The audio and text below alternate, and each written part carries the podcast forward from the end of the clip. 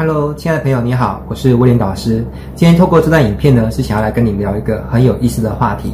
这个话题是什么呢？就是如果你是从事业务工作，举例来说，直销商，呃，或者是保险、微商诸如此类的，那要怎么样透过自媒体来把你的事业做得更好、更强大、更快速呢？那我想。这个话题应该蛮实用的，因为现在其实从事直销行业啊，或者是微商啊、保险诸如此类的朋友应该蛮多的。我的很多学生呢，也都是从事这个领域的工作。那为什么我会想要来录制这一集的节目呢？是有一个原因哦。呃，前阵子我办一场讲座，叫做“工薪文案”。好，那呃，在这场讲座当中呢，有一个杨同学，他报名了我的进阶课程，也就是终极文案的课程。那一般来说，报名我的那个进阶课程之后，他就会有我的私人联络方式，遇到问题就可以问我嘛。那他就私讯问我一个问题，他说：“呃，温老师你好，呃，是这样子的，我从事某某直销公司啊，他是做一个三个字的直销公司啊。那这里我就不把公司名讲出来。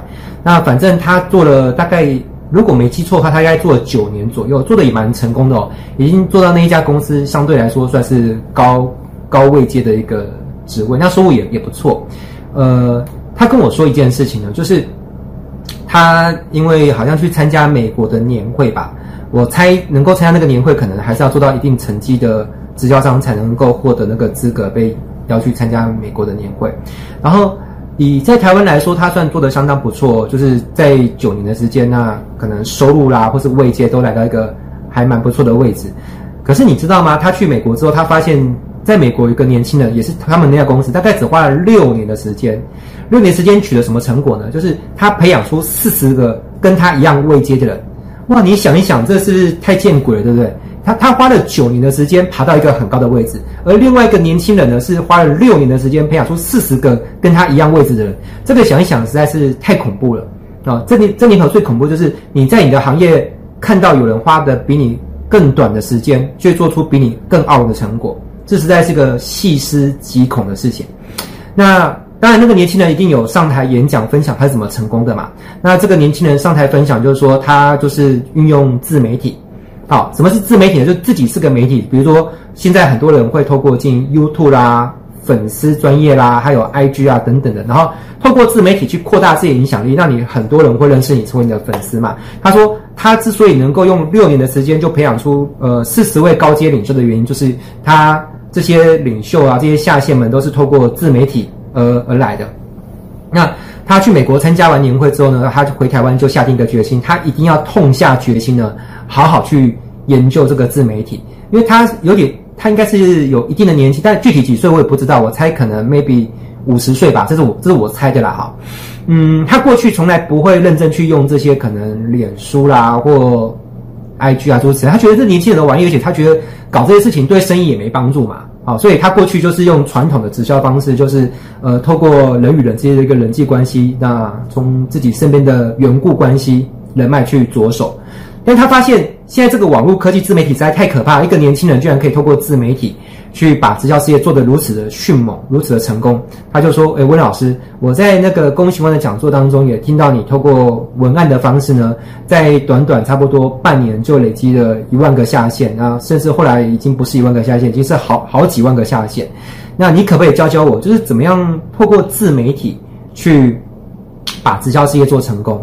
那呃，我想既然他会问我这个问题，代表嗯，我身边可能也会有其他人。”对这样的问题是有需求、有需有兴趣，对不对？所以我就干脆做好一集节目来好好把这个问问题呢，呃，回答的。嗯，算是稍微详细一点啊，不能说是最详细版本，因为最详细版本你要来上我的高阶付费课程，我才能够把最详细的版本跟你讲。但是我我觉得这个内容，嗯，我可以录一个就是稍微有一点详细的进阶版本，好，让一般人就算没有花钱来上我的课，你也可以从我这边获得一些收获嘛。那如果你觉得有收获之后，你再自己考虑要不要花一点钱来获得更多更完整的收获。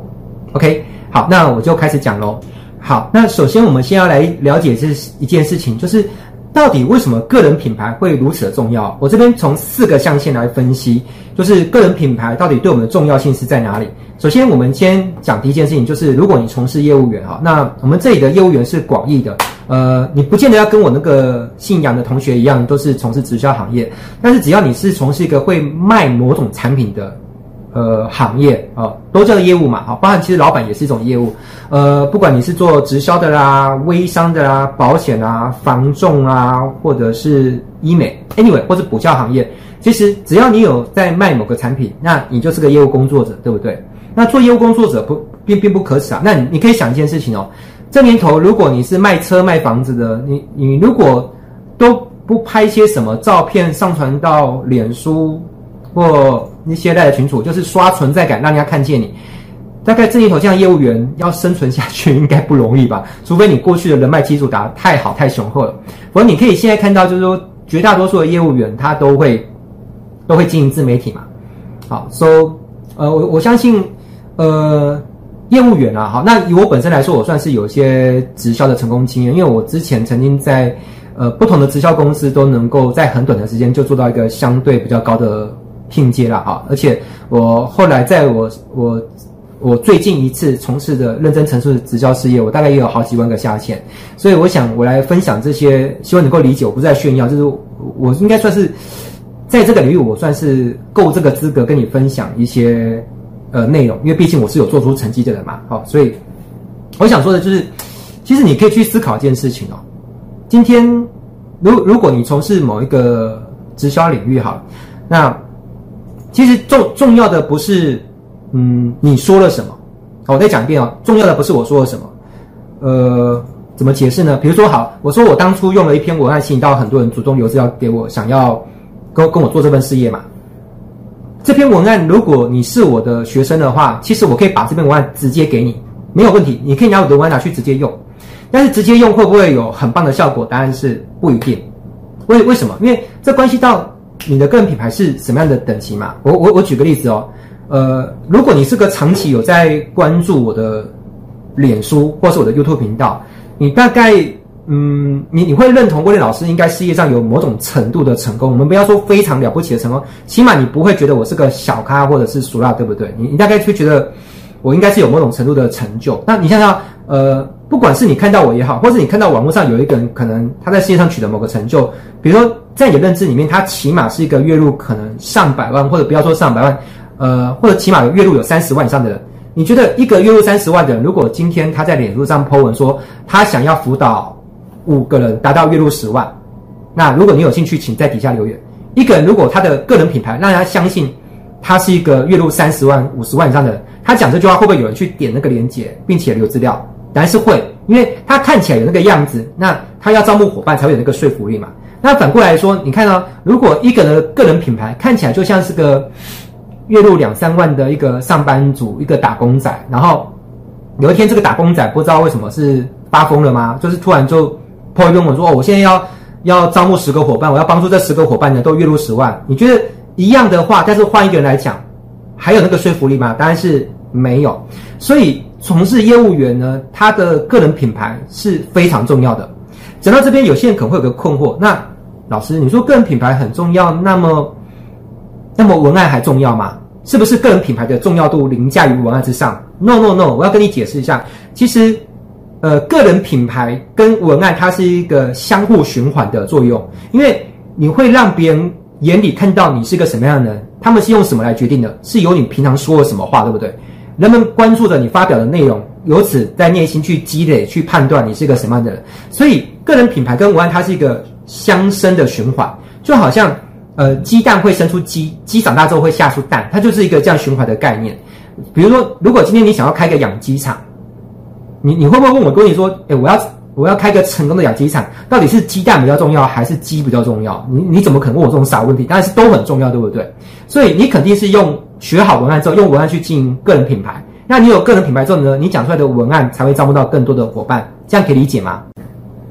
好，那所以如果你你理解这一点，而且正在看这段影片的你的，的确是从事某种领域的业务工作，那么拜托你，如果你想要在你的行业真正的获得长久的成功，记住，你真正该做的是什么？真正该做的是好好去经营个人品牌。只有这件事情呢，是长久的正确的事情。呃，其他的看起来短期能够成功的捷径呢，全部都是幻觉。好，再讲一遍哦。呃，只有你认真把你的个人品牌经营好，那你在你的业务行业或直销行业才会真正长久的成功。除了此，除了这个方法之外，你所听说过的其他的方法都是幻觉。好，因为有些人会问我说：“老师，可是我急着赶快赚到钱啊，我有没有什么呃捷径啊，是可以让我不要经营个人品牌？那但是可能呃下个月就可以成功，或是两三个礼拜就可以成功？因为我真的好渴望成功哦。呃，最好是我大家不用在乎我是谁，我是个 nobody 无所谓，但是大家会想要加入我的团队。呃，我只能说你想太多了哦。呃，但是老师，老师，我如果等。呃，经营品牌还要花半年、三个月才能经营个人品牌才能成功，但是我等不及啊。那我只能跟你讲，如果你没有耐心好好去经营你的个人品牌的话，其实你不止在你现有这家直销事业会失败，其实你再换下一家、下下家，你换个十十家、二十家，其实你永远在失败嘛。那你与其去承受着未来不管做做五年、做十年，不管换了十家、二十家直销都会失败的结果，你倒不如好好沉淀下来。去把你个人品牌壮大，这才是道理嘛。就好像你是个运动选手，你又想去参加比赛，又要拿金牌，然后你又不好好的锻炼好你的基本体力，去吃一些有营养的食物，然后却只是想用速成的方法，然后一再的去参赛，然后一再的都是没有得到冠军，这这没有意义，对不对？所以好好沉淀下来经营你的个人品牌才是正确的事情。那我们再来讲一件事情，如果我们不是业务员，我们是当老板的，好，那威廉本身也算是一个老板嘛。那我们来讲一下，你会发现其实，呃。很巧合的是，我们看到很多成功的大企业，他们的负责人都有一个非常强大的个人品牌的光环，有没有？比如说想到苹果，我们会想到贾伯斯。贾伯斯个人强大的一个品牌呢，同时也拉动了苹果公司往上成长的动力。为什么？因为大家欣赏贾伯斯这个人，那受到贾伯斯这个人人格魅力所感召，同样的就会把这个认同感转嫁到认同苹果公司的产品。他们其实每一分钱在买。iPhone 或者是 iPad 或者是任何产品，其实就是用钞票在展现他们的支持，对不对？好，那以此类推，像马云啊、郭台铭啊、张忠谋，你会发现很很奇妙。呃，张忠谋他做的是金圆的工厂，那一般他不是属于民生消费，可是你会发现，即便他不是做民生消费哦，他有没有好好在进各品牌？我们看到结果是有的。那你说，那那为什么要这么做呢？很简单，因为当他的个人品牌是成功的时候，他的企业一定会跟着扶摇直上啊。所以，当你有这个理解的时候，你会发现，这个不管你是做民生消费还是非民生消费，不管是做 B to C 还是 B to B，其实一个企业主的个人品牌都是很重要的。那我们来聊一件事情哦，有些人可能会想问我一个问题了哈，嗯，魏老师，呃，我是一个企业主，那我。我很想低调一点，我不想要曝光啊，因为我觉得被被那么多人认出来又又很麻烦。那我可不可以做一个就是不要经营个人品牌的企业主？其实答案还真的可以。呃，我们来聊几个案例。其实有一些品牌，它它的个人它的企业主的个人品牌，其实并不是那么的为人所知。比如说星巴克好了。你你知道星巴克老板是谁吗？嗯，当然看完这影片之后，你可以上网 Google，我相信肯定查得出来。但是起码我们大家不会特别去很认真的去记住，不会像我们记住 Apple 的贾伯斯那么强烈的去记住星巴克的老板是谁。那星巴克这个企业有成功吗？这个当然是毋庸置疑，星巴克是个非常成功的企业品牌。所以，我们拿这个案例来说，其实一个企业也可以在不强调企业主的个人品牌之上呢，经营好一家企业，这是可以的。但是记住，你要有个大前提，就是你要有非常高超的企业品牌的经营手腕。好，我再讲一遍，你要有非常高超的企业品牌的经营手腕以及相对应的资本。好，因为企业经营品牌是要砸钱的嘛。呃，如果你有这样的手腕跟资金的话，那而且你个人又不想出风头，那没有问题，你就去经营好的个人品牌就好。但是我可以跟你讲，大概百分之九十九点九的企业不具备这个条件。那除非你都认为你公司小小的也无所谓，否则我认为认为你还是按认命一点，去好好经营你的企业主个人品牌。好，那我们来聊一下为什么一家企业最好是由企业主来有一个个人品牌的原因，是因为一般来说企业它是对人的感受来说它是比较没有温度的，没有一个人格体。那你要用一个没有温度、没有人格体的品牌去跟消费者人建立起一个情感的链接，那是相对比较难。所以人他是有情绪的，有有温度的，所以你用人去建立跟消费者之间的那个情感的链接，相对来说是比较容易一点。所以最理想的情况，在我看来说，一个企业最好有两种品牌，一个是企业品牌，一个是企业主的个人品牌。就像我的公司来说，落水学院是企业品牌，那威廉导师呢是一个个人品牌。我们是两个品牌同时，就像一个车子的有两个车轮在一起往前走，那这个车子比较容易走得顺嘛。那一个车子只有一个车轮可不可以走？也是可以，但总之就是比较不稳，对不对？就变一个独轮车哦。好，那我们来聊另外一件事，就是企业的品牌可不可以不要建立在老板的身上？比如说找公司的经理、呃发言人，或者是公公关部门的主管，呃，这个方法也是可以，但是你要去思考一件事情哦。嗯，曾经有某某呃人力银行，他们就真的是呃他们的对外的发言人就是某一个他们的高级主管，问题是。后来这个高级主管呢离职了，好，因为天底下没有不散的宴席嘛。呃，一家公司就算做到高阶主管，他也有可能是会离职的。其实连老板你自己本身都可能离职。那但老板离职的几率，尤其是创办，相对是比较低一点嘛。因为正常来说，除非你有董事会被董事会开除了，我正常来说，老板不会自己把自己开除了。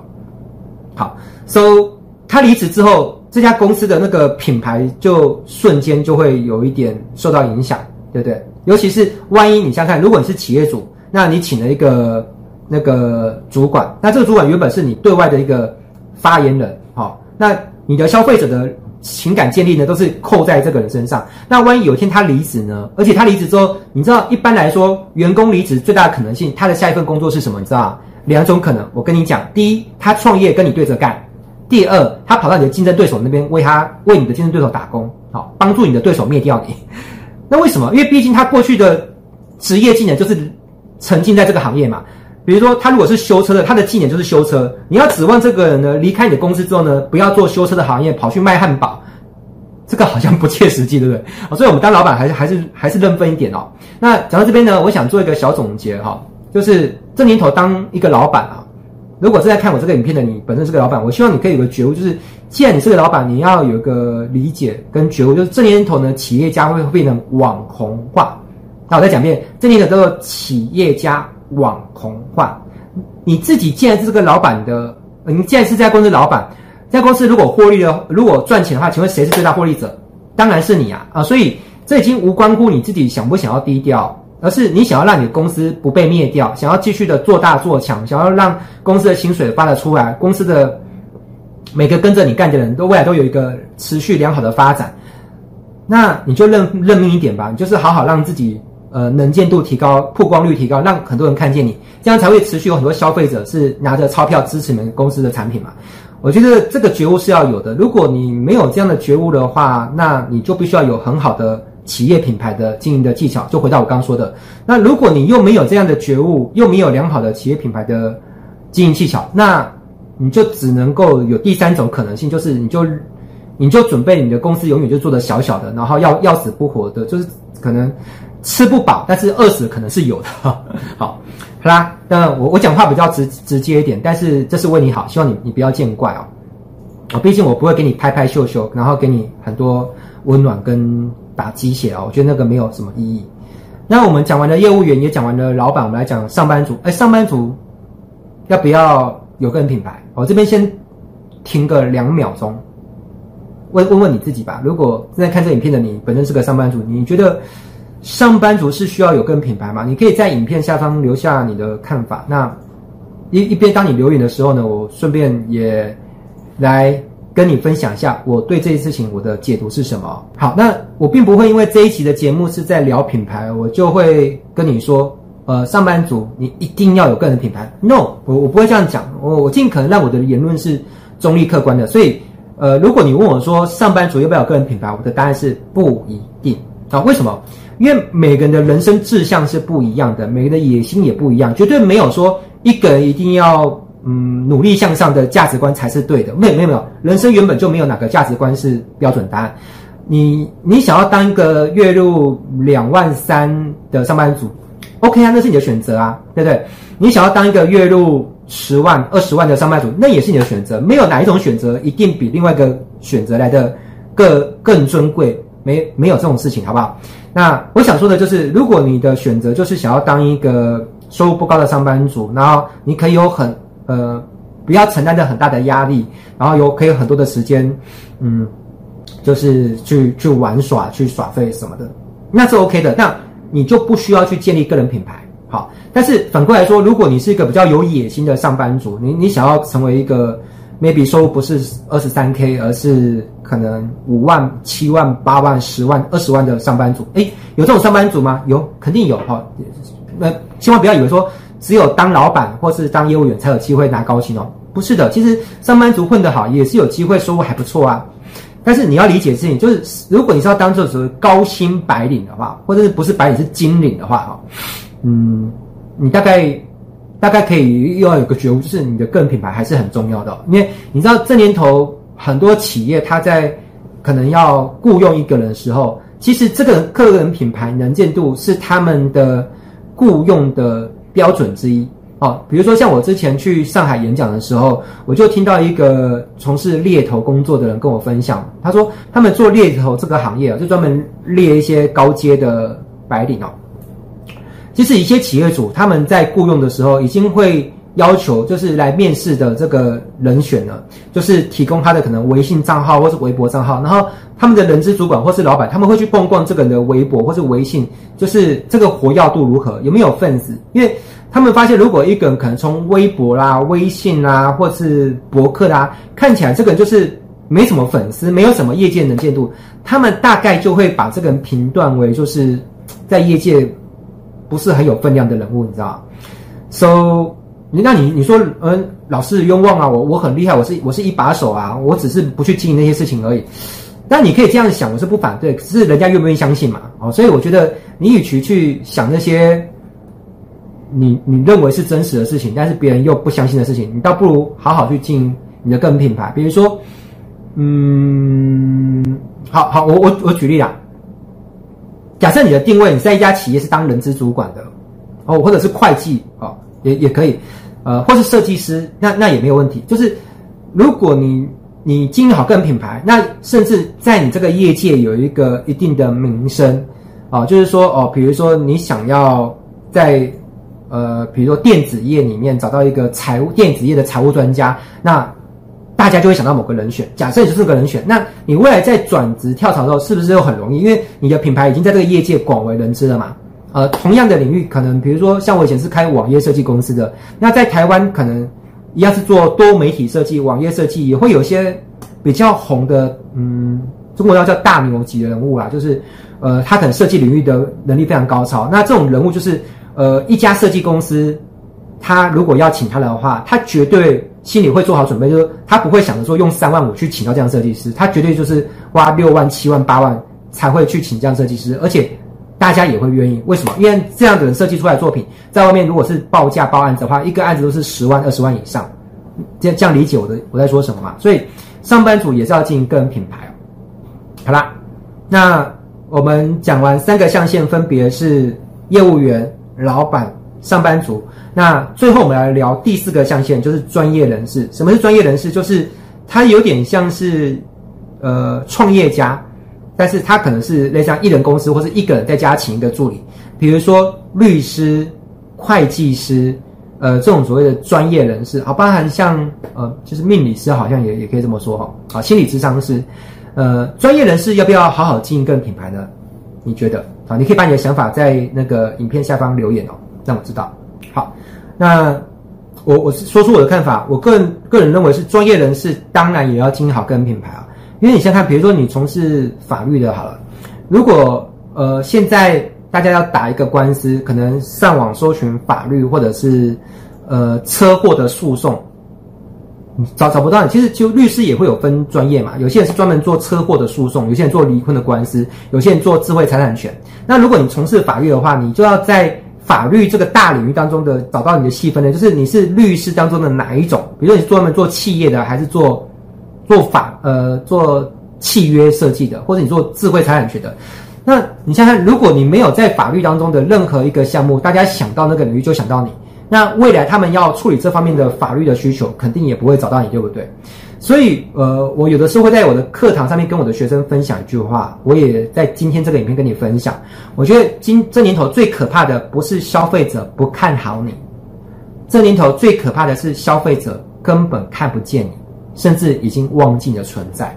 你看，他如果根本都不知道你这号人物存在，你怎么可能指望一个人会去花钱花在一个自己都不知道的人物身上？这是不可能的，对？他首先得要知道你，才有可能看好你，并且在他的下一次的呃某一个领域的花费，不管是法律智商、会计智商，还是身心灵的智商，或是命的智商，才有可能找你嘛。好，所以呢，我这边跟大家分享了两句我觉得很棒的话。第一句话叫做“知名度会带来指名度”，好。就好像什么，就就好像我我常常去按摩，差不多一个月会按摩个三次到四次嘛。我们去按摩的时候，是不是也会点名几几号的技师？哦，那就是因为我知道他按的很好，所以我去会指名点他嘛。因为我如果都不指名的话，我可能随便让店家安排，我可能会踩到雷啊。所以按摩这个行业是如此，别的行业也是如此。你要必须做到一个口碑的，才会让人家指名点你嘛，对不对？好，这是第一句话，知名度会带来指名度。第二句话呢，叫做声望流会带来现金流。现金流，我想这是你与我，我们都想要共同追求的事情，最好是有个被动的现金流。那什么事情会带来现金流呢？就是你的声望流啊，就是很多人知道你，你在网络上是有声量的，那才会有人把钱给到你嘛。好。那呃，这段影片讲到这边，我想我们不能光一直在讲品牌很重要，却不教大家怎么经营品牌，对不对？那当然，今天并不是一个付费课程，所以呃，我就简单跟大家分享三个我觉得不错的小学校就好。嗯，如果你有兴趣学习付费课程，我个人目前来说，我自己并没有针对个人品牌有一个进阶的付费课程，所以今天我也没有推销任何我的课程给你，你可以放心。呃，说不定你会有点失望，说魏老师你怎么没有推销课程给我嘞？好啦，Anyway，呃，但是我有其他合作老师是有在发展个人品牌相关的课程，我会把它放在影片的最下方。那也不要害怕，你还是可以去点点看，反正点完之后要不要报名是你自己的决定嘛。嗯，我今天就先在不收钱的情况之下跟你分享，我觉得蛮不错的重点。那如果你真的很希望未来有一天是由我温老师自己下来讲付费的等级的呃个人品牌课程，你可以在留言当中打上字，让我说呃我想跟温老师学个人品牌。如果真的有很多人想要跟我学个人品牌的话，我再想办法腾出时间做一个跟个人品牌有关的专门的课程好了。好，那我来分享三个诀窍。第一个都是定位。好，我顺便讲一下，我虽然现在是不收钱了，但是我分享都是付费等级的知识。第一个叫做定位。哦，什么叫定位呢？我用最简单的方法来跟你解释定位，因为我不会想要用学院派的那一套方法去解释定位哦。来，我用最简单你可以理解的方法来解释定位，就是。想到你，就会想到什么？想到什么，就会想到你。好，我举个例子哦。今天如果你想要找某个资料，你想要上网搜寻，你会想到什么？你会想到 Google，对不对？好，这叫想到什么就会想到你。那第二句话就是想到你会想到什么？比如说我问你，今天想到 Google，你会想到什么？就是搜寻啊。哦，以此类推。呃，想到你今天肚子饿，你想要叫外送，你会想到什么？你可能会想到 foodpanda 或是 Uber E，对不对？所以这就是定位。每一个人，不管是企业或是个人，你都要想好你的定位是什么。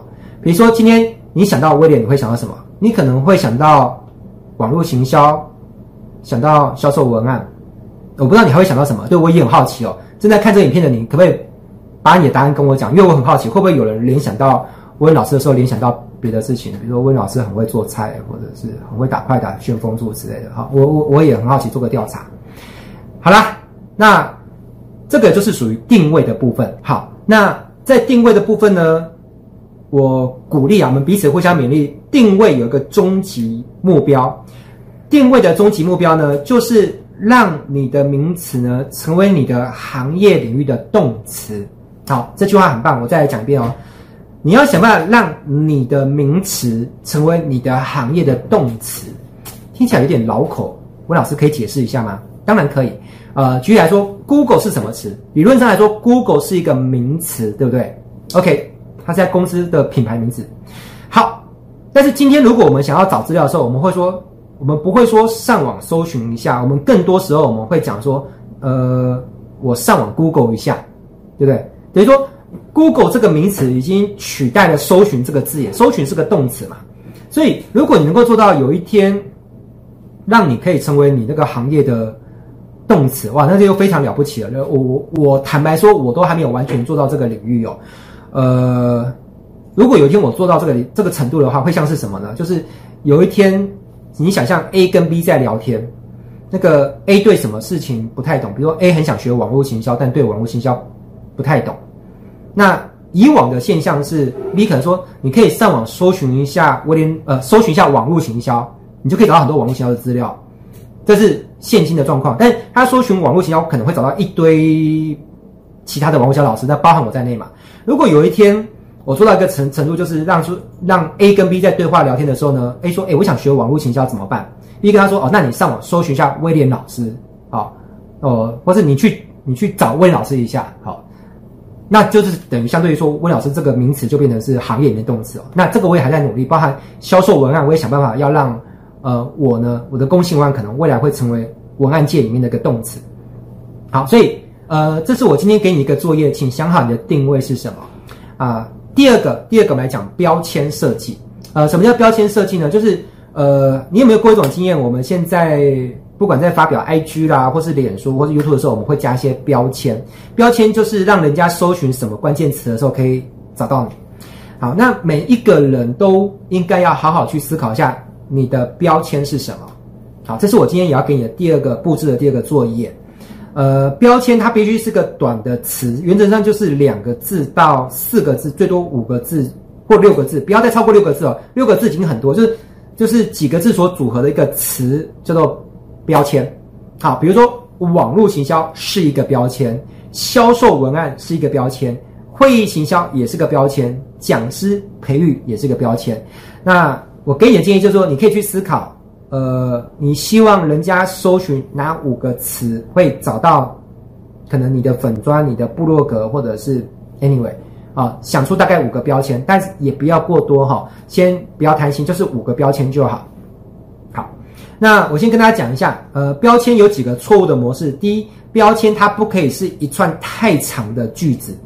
呃，我举个错误的示范，比如说，假如我说我的标签呢，就是我是一个非常温和、非常暖，然后呃积极向上、非常阳光的人，这是标签吗？No，这绝对不是个标签，因为它太长了，太长的句子就不是个标签，懂了吧？所以标签是个短的句子。那标签设计好，那所以请想想你的。Tag 你的标签是什么？那标签设计好是对于我们个人经营品牌是很重要，因为不管在 YouTube 啦、粉丝啦、呃，有 YouTube 或者是 Face Facebook 或是 IG，其实不同的平台还有嗯，他们都会有限搜寻一些词去找一些讯息。那如果你的标签设计对了，就会有人因为搜寻这些关键词而找到你啊，这就是我们积累粉丝的一个操作的诀窍。好，那标签还有几个错误的可能就是。标签太多，你能够想象一个人身上有一百个标签吗？比如说，如果我今天跟你说，温老师除了是网络行销专家，又是身心灵的专家，又是财务领域的高手，又是把妹的达人，又是星象占卜，又是建筑学，我讲讲这么多，你你记得住我吗？但是你记不住，所以记住，设计标签不要贪心。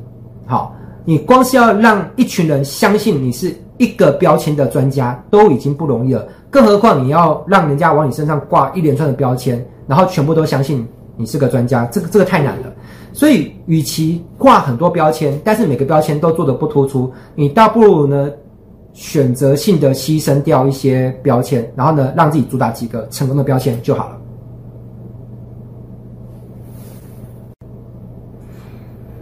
嗯，接下来我们再讲标签设计的一个可能会犯的错，其实。我刚想要讲这段话的时候，我稍微内心犹豫了一下，因为这照道理说应该是我的付费课程内容才要教的东西，但是有时候当老师会有一种就是太想要分享知识的一种病哦，对，我我觉得这有点病态啊，所以有时候会不小心把付费内容就是在免费当中就分享出来，因为有时候你又怕这东西没有讲，可能学生学了还是学不会，还是常在犯一些低级、可笑又愚蠢的错误。呃，我刚开始。影片的时候提到说，这是我一个学生问我的问题。他从事直销行业嘛，嗯，如果你是从事直销行业，我希望看到这边你特别注意一件事情，就是你的标签啊，你的标签千万不要太过度的跟你的公司绑在一起。甚至我可以鼓励你，干脆就让你的个人标签当中可以完全考虑把公司的标签拿掉。如果你从事直销行业，我希望你可以深思熟虑一个问题。呃，我发现很多的直销人都喜欢谈三件事情：第一，谈公司；第二，谈制度；第三，谈产品。我想要跟你说的就是，其实你的观众、你的粉丝不在乎你的公司，不管你公司是哪一间，都是一样的。你的粉丝不在乎你的制度，不管你的制度有多么的神奇、多么霹雳、多么的无敌，或者是你自认为你们公司的制度是所有直销公司最棒的。但类似的话，我已经从不同的公司的。任何一家直销的业务员都常会说他们公司制度是最棒的，这不是很吊诡吗？每一家公司都说他们制度是最棒，那到底哪一家才真正最棒的？所以这个是你的粉丝不在乎的。第三是产品，呃，不管你的产品可以让人就是返老还童啊，或者是嗯，就是很很正经的，就是就是你的粉丝有时候也不在乎你的产品是什么啊。所以记住哦，如果你是直销人的话，请思考一个问题：拿掉公司，拿掉制度，拿掉产品。请问你还剩下什么标签？好，这个是值得你去深思的，因为有的时候你要先做到一件事情，就是先让你的粉丝喜欢你、认同你、信任你，你再去聊你的公司、聊你的产品、聊你的制度。如果你第一件事情都还没有做到，你的粉丝都还没有开始信任你、接受你、喜欢你、接纳这个人的时候，拜托拜托，先按捺住你那个急于推销的那个浮躁的心，把那些摆在后面吧。他如果连你都不买单了，哪有可能买单你这个事业，对不对？好，所以先思考一下，把你的公司那些标签先摆在后面。那为什么我不鼓励从事直销行业的人过度的去渲染公司标签这件事情？是因为你太容易让自己变成同质化。什么意思？就是你如果粉丝在网络上看到一一大堆的某家公司的业务员，他们长得都很像，你觉得他还有可能记住你是谁吗？但是记不住。所以当你把你的标签过度的跟你公司绑在一起的时候，你会让自己成为一个。想象一下，你是草原上面的一头牛，然后你身上的乳的花纹也是黑白相间的一个乳牛。那一个人在草原上一眼望过去，你们长得都一样，他哪会发现你的存在？答案是不会嘛。所以你要让自己有一些个人的色彩在里面。好啦，那接着我们看一下，好，第三个我想跟你分享的就是个人品牌经营的技巧，叫做变现模式设计。好，六个字。好，如果你在看影片，我也鼓励你可以记笔记下来，叫变现模式设计。讲直白一点，就是你的个人品牌要如何带来现金收益，就是就是赚到钱嘛。那我不知道讲这些东西会不会让你觉得不舒服哈？如果会让你觉得不舒服的话，我先说声抱歉啊。但是我是个很务实主义的人，就是我觉得经营个品牌当然是要赚钱啊，不不赚钱，那我们经营个品牌要干嘛啊？难道经营开心、经营爽的吗？那当然，如果你就是为了开心、为了爽经营个品牌，我也不反对。只是我认为，我们既然还活着，不管你是要。缴房租啦，吃东西原本就是要使用到钱嘛。那为什么你要把个品牌搞的就是不赚钱呢？我觉得没必要。而且，呃，个人品牌你赚到钱才能够让你把你的东西越做越好嘛。你你懂吗？比如说，就像我进 YouTube 影片，进 YouTube 影片，我如果我要花钱请帮别人帮我做剪辑啦、上字幕啊诸如此类的，我是要给别人钱。那这个钱呢从哪里来？如果我的影片本身不赚钱，那我哪里有？有钱呢，有这个预算去做这个事情，肯定是要我的影片做得不错，或是有某种方法导致我的影片帮我带来收入，我才会有预算去请别人帮我做好，而且会越做越好嘛。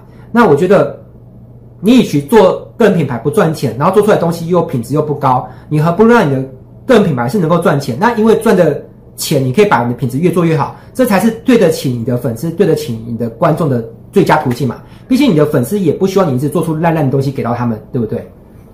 好那接着我们来讲一下变现的方式有两种哦。好，有哪两种变现方式呢？第一种是直接变现，呃，直接变现就是比如说我常常分享很多文案有关的影片，你可以上网搜寻工薪文案，或是搜寻听案例学文案，嗯，好，或是文案教学都都可以，反正你搜寻这几个词都已经被我布置好，基本上都是会找到我的。好，那那我我经营这个品牌这个标签对应是我怎么变现？是因为我后面有。文案课程可以卖嘛？你你你了解我意思吗？如果我发表了很多的文案的讯息，让大家认同我是一个文案的高手，可是我后续又没有什么可以卖，那我就无法做到直接变现。所以我认为你在设计个人品牌的时候，最好可以去有一个想法，就是有一个思维逻辑，就是到底你经营这个个人品牌，后续你要跟什么东西是 link 在一起的，导致这些来看这个族群的的人，他是会。会因此让你带来收入。我我举个例子哦，呃，你知道 YouTube 影片很多人是喜欢看那个可爱的猫猫狗狗，你知道？我如果今天拍一些影片是，呃，做一些可爱的猫啊狗啊的影片，我相信也会有很多人看。但是，即便我累积了可能十万甚至一百万的粉丝，我能不能够从当中产生直接的获利呢？答案是不行。为什么？除非我有做跟宠物有关的事业，比如说我卖宠物用品、宠物的饼干、罐头，或是我有宠物的相关课程，比如说宠物的沟通课啊，还是有这种课程。如果没有的话，我基本上培养这些粉丝，嗯，没有办法直接受益。你说，老师，这些人这这十万粉丝，说不定有些人也会想要上你的文案课啊。是啦，这个几率是存在，但是很低很低，对不对？搞不好十万个人当中会想要上文案课程的人也。不到五个，好，所以我觉得我与其去培养出十万个粉丝是喜欢靠看那个猫猫狗狗的可爱影片，我不如只培养好一万个粉丝。但这一万个粉丝呢，很精准，都是对学习网络行销、对文案有兴趣的。这十万人当中，考不好就会有一千人购买我课程，这个比例是够高的。所以千万不要有个迷思哦，粉丝并不是越多越好，而粉丝是他要精准，能够链接到你想要变现的模式，这才是好的模式。好，那我们刚刚讲第一种模式叫直接模式，第二种模式我们来跟你分享一下，就是间接模式。什么叫间接模式？呃，间接模式也是有机会获利的哦。比如说像嗯 YouTube 频道，它有所谓的盈利模式嘛，好像我的 YouTube 频道也有开启盈利模式，就是呃，如果粉丝的量够多，流量也够多的话，其实即便我没有卖这些猫猫狗狗的附加的后端的服务，我还是可以赚钱，因为它会蹦出广告嘛，广告就带来广告收入。但是这种呃，方法第一比较迂回，第二你要有非常大量的呃流量跟粉丝，才能够产生一定程度的收入。好，那我顺便再讲一件事情啊，除非你的粉丝量真的够大，否则如果你的粉丝量不够大，嗯，你要能够讲一个主题，让别人会因为这个事情而付钱给你，是嗯不太一样的哈。我我举几个例子，有些内容是我会很有兴趣去看。可是，如果那个我去看的内容，它变成是个付费内容，我还会付费呢？嗯，这就是另外一回事哦。我举例来说，我常常关注一个 YouTuber 是老高跟小莫，我猜你们可能也有在看。那我几乎他们出的每一集频道，只要一更新，我就会去看。但是如果有一天我收到个讯息，他说，呃，我们发布一个新的影片哦，比如说在地球哪里又发现可能有外星人的踪迹，那这个影片你要付费一千块才能进来看。那我会不会付这一千块呢？答案是绝对不会啊！你说魏老师你怎么那么小气？这不是小气的问题啊，而是类似的影片它做出来，这个呃低需求强烈度。因为对我而言，就是看这种外线影片，它对我而言是是个乐趣，是个消遣。呃，不是我一定非要解决它的问题，所以一般人都是为了强烈的需求，叫刚需啊，才会付钱嘛。对这种兴趣消遣的东西，就是比较倾向不付钱，我可能付出我时间去看，那那就够了。而且重点叫做可替代性啊，就是我今天如果他发布一个很有趣的内容，但是我我想看，但是我就会，其实你跟我一样，跟很多的观众一样，我们都会思考，我有没有可能在不付钱的情况下，却依然获得相同或类似的结果？但是有可能嘛？那如果有可能，我就会倾向不付钱。比如说，我可能去看自说自话的总裁啊，或者是去看马连姐的频道，他们大概十有八九也会有类似的内容，而且又又不用付一千块。所以你的变现模式当中要去设计的一个思考的点，就是，并不是讲什么东西最多人看，不是这样想哦。好，我我再解释清楚一点，因为我怕有些人会听得混淆。就是我刚刚说过，变现模式有两种嘛，一个是直接模式，一个是间接方式。如果你走的是间接方式的话，你求的就是粉丝量越大越好，流量越大越好。那你看的主题 maybe 是外星人啊，或者是两性关系，那都是 OK 的啊。这是这是间接的方式。那如果你走的是想要直接的，像像我，我比较倾向是走直接模式嘛。那你该思考的就是，不是讲一个主题是最多人看的，而是你要思考是你讲什么主题是能够吸引到人家愿意付钱给你的，而他付钱给你，不见得是因为他喜欢你这个人，也不见得是因为他喜欢这个主题，而是他遇到某一个问题，他需要解决。而为了解决那个问题呢，他就必须花钱买那个知识给你。呃，说错，花钱跟你买知识。我我来举个例子哈，我在念书的时候，我在读专科的时候呢，我曾经去过补习班。去补一些就是跟力学有关的科目哦，因为我念土木课的时候，我对力学是很头痛的，几乎看到力学只要课本的标题有个力字，我在那一科十有八九就会被当。但你知道对于一个土木人看到力就被当，这有多悲惨吗？你去问问念土木科的人就知道了。那所以我去补习嘛，那补习就是种花钱买知识的行为啊。那你说我是因为特别喜欢学力学吗？No，我完全不喜欢学力学。那是因为我不想被当，所以我只好花钱去买知识。所以如果你要思考，就是说你在讲什么领域的知识，有办法说服别人花钱给到你。但给到你的方式，不见得是买课程啊，也有可能是买产品、买工具、买服务，或是买某个事业机会。我觉得这是值得你去思考的事情。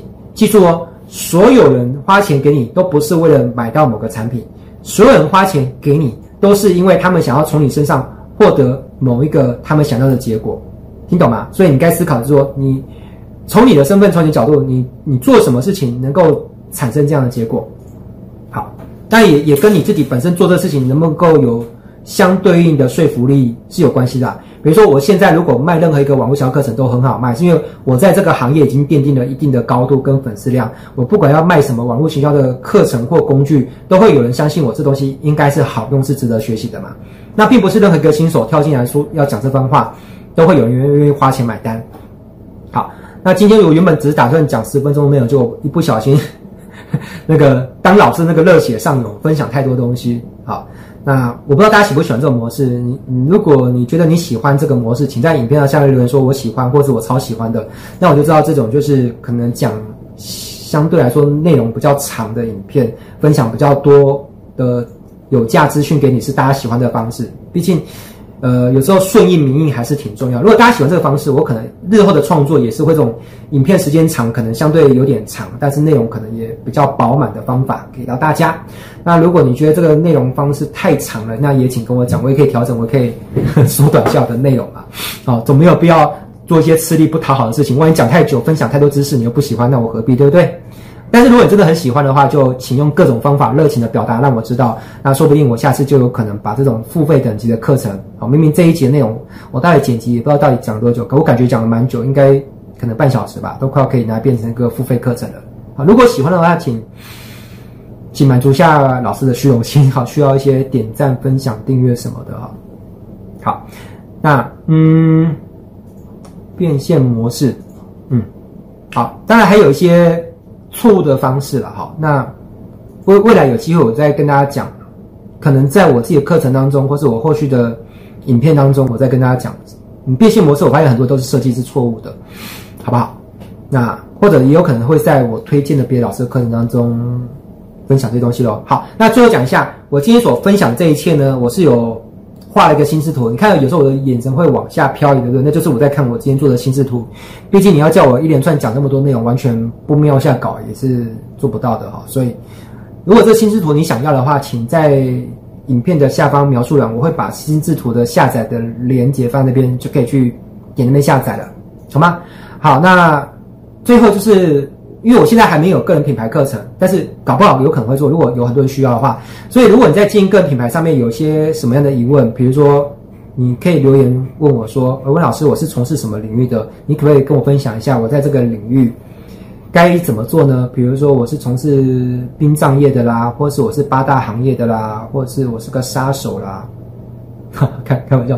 好，反正你想要进个人品牌上面，你可能会有些什么疑问、什么困惑。”你都可以在这个影片的下方留言跟我发问，但我必须坦诚说，我不一定会因为你留言我就回答你。好，毕竟，呃，花时间花脑力回答学生的问题，这目前来说是我的一个收费的服务，所以我必须先坦诚，你发问我不一定回答你。哦，一定要先讲清楚，因为万一你你的默认值以为你发问我就一定回答你，那万一我没回答你就很生气，万一你把我的名字写进死神笔记本里面怎么办？好，所以。你发问的话有几种可能。第一，我可能会把你的问题呢，如果比如说同样的问题，我发现真的很多人问，好，比如像我那个杨同学，我发现他问的问题是直销业怎么进更品牌，我觉得这个问题想问的很多，而且我又刚好有那个意愿跟热情，我想要来录制一个影片，免费的跟大家回答。那你的问题，我可能就会录制个影片来回答你，顺便回答起一群人嘛。因为我觉得我的脑袋原本就是要来最有效率、最明智的为。更多人服务，这是我的一个使命啊。但是也不能为了服务别人而自己饿死，或是生活过得很凄惨，这也说不过去哦。所以大部分的情况之下，我回答问题的一些付费等级的知识内容，还是会在我的付费课程里面。呃，如果你有呃意愿支持我持续做知识分享的行为，你可以去报名一些我的课程，或是我推荐老师的课程。呃，哦，OK，所以有两种可能，第一就是你问的问题，我可能会做成影片，未来发布的时候回答你；第二就是他可能是会做在我未来自己做出个人品牌的付费课程的时候，我会坐在这里面，好吗？那 Anyway，只要你有发问，我都会很感谢你跟我互动，好不好？那最后就是我的下方描述栏，除了有我的那个今天这个分享的内容的心智图之外，也会有一些在个人品牌这个领域呢，我看到有别的老师做出的一些。课程，那有些是付费的，有些是免费的。但 anyway，我觉得重点不是付不付钱嘛，重点是这东西对你没有帮助。如果它对你没有帮助，哪怕它是免费的，它都是在剥削你宝贵的时间。反过来说，如果一个课程它是付费，可是你花一点钱给到他之后呢，他会帮你赚更多钱。比如说你花一千块给他，他帮你赚了五千或一万块，那我觉得花这个钱也是值得，对不对？好啦，那这是我今天要跟你分享的全部哦。希望对你有帮助。如果喜欢的话，请记得按下订阅、追踪、开启小铃铛，好不好？最好帮我分享出去，这样你的一个小动作就会激励到我，让我创作出更多的好东西，分享给你，给你身边的朋友，好吗？那我们下期节目再见喽，拜拜。